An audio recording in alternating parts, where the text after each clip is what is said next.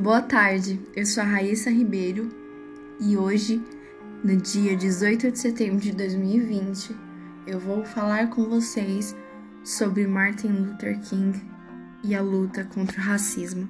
Vamos lá!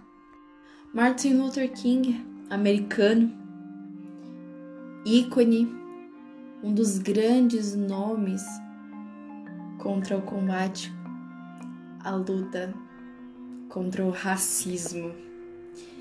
Ele era pastor protestante e ativista. No ano de 1954, King já era formado e se mudou para o Alabama, onde se tornou pastor na Igreja Batista. Alabama era um dos estados americanos em que vigiam leis de segregação racial. Essas leis discriminavam a população negra, privando-a de usufruir de benefícios básicos como educação, saúde, transporte público, tal como os brancos usufruíam.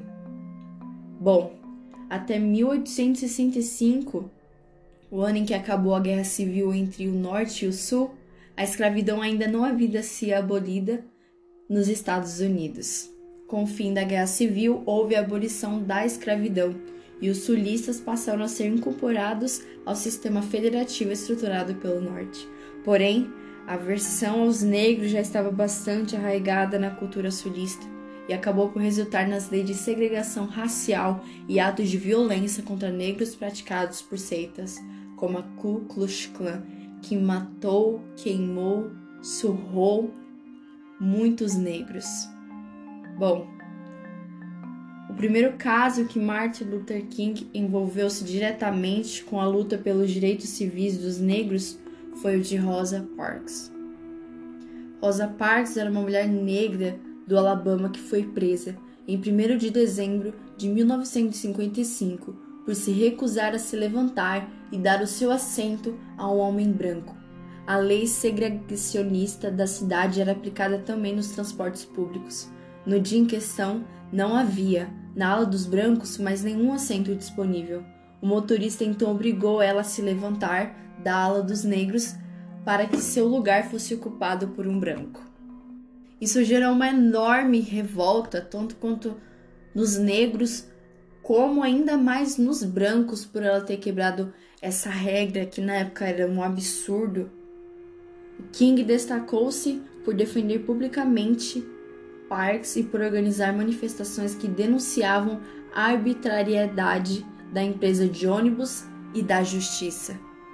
No dia 28 de agosto de 1963, Luther King discursou para um público de 250 mil pessoas em Washington, capital dos Estados Unidos.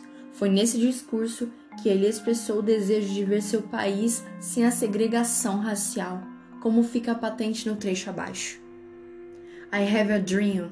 Eu tenho um sonho que um dia essa nação levantar-se-á e viverá o verdadeiro significado da sua crença. Consideramos essas verdades como auto-evidentes que todos os homens são criados iguais. Eu tenho um sonho que um dia, nas montanhas rubras da Geórgia, os filhos dos descendentes de escravos e os filhos dos descendentes de donos de escravos poderão sentar-se juntos à mesa da fraternidade. Um ano depois, King recebeu o Prêmio Nobel da Paz como forma de reconhecimento de seu protagonismo na luta pelos direitos civis dos negros e pelo método pacifista empregado. Várias lideranças negras começaram então a questionar os métodos de King. É o caso de Malcolm X, que passou a defender não a integração como solução para a crise racial no país, mas o confronto aberto e a vitória final da raça negra.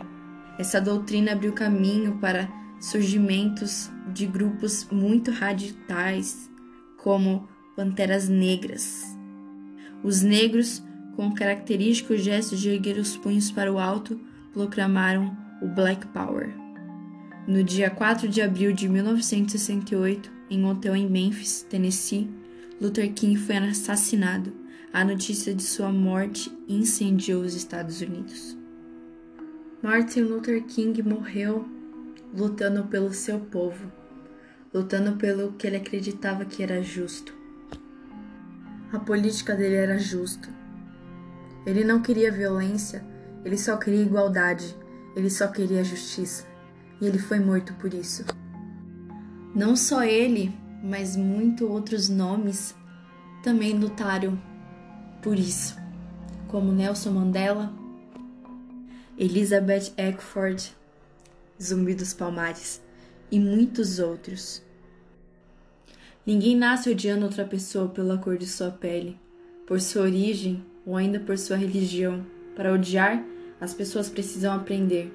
E se podem aprender a odiar, elas podem ser ensinadas a amar. Nelson Mandela. O que me preocupa não é o grito dos maus, é o silêncio dos bons. Martin Luther King. O racismo não vai acabar. Ele vai continuar. Pode ser pior ou não, mas vai continuar. E nós precisamos lutar. Lutar e lutar contra isso sempre. Os negros e qualquer outra pessoa merecem respeito, independente da sua cor da pele. Nós somos seres humanos e nós merecemos nos amar e nos respeitar. Entre nessa luta. Enquanto a cor da sua pele for mais importante que o brilho dos olhos, haverá guerra. Esse foi meu podcast e eu espero que vocês tenham gostado. Até a próxima!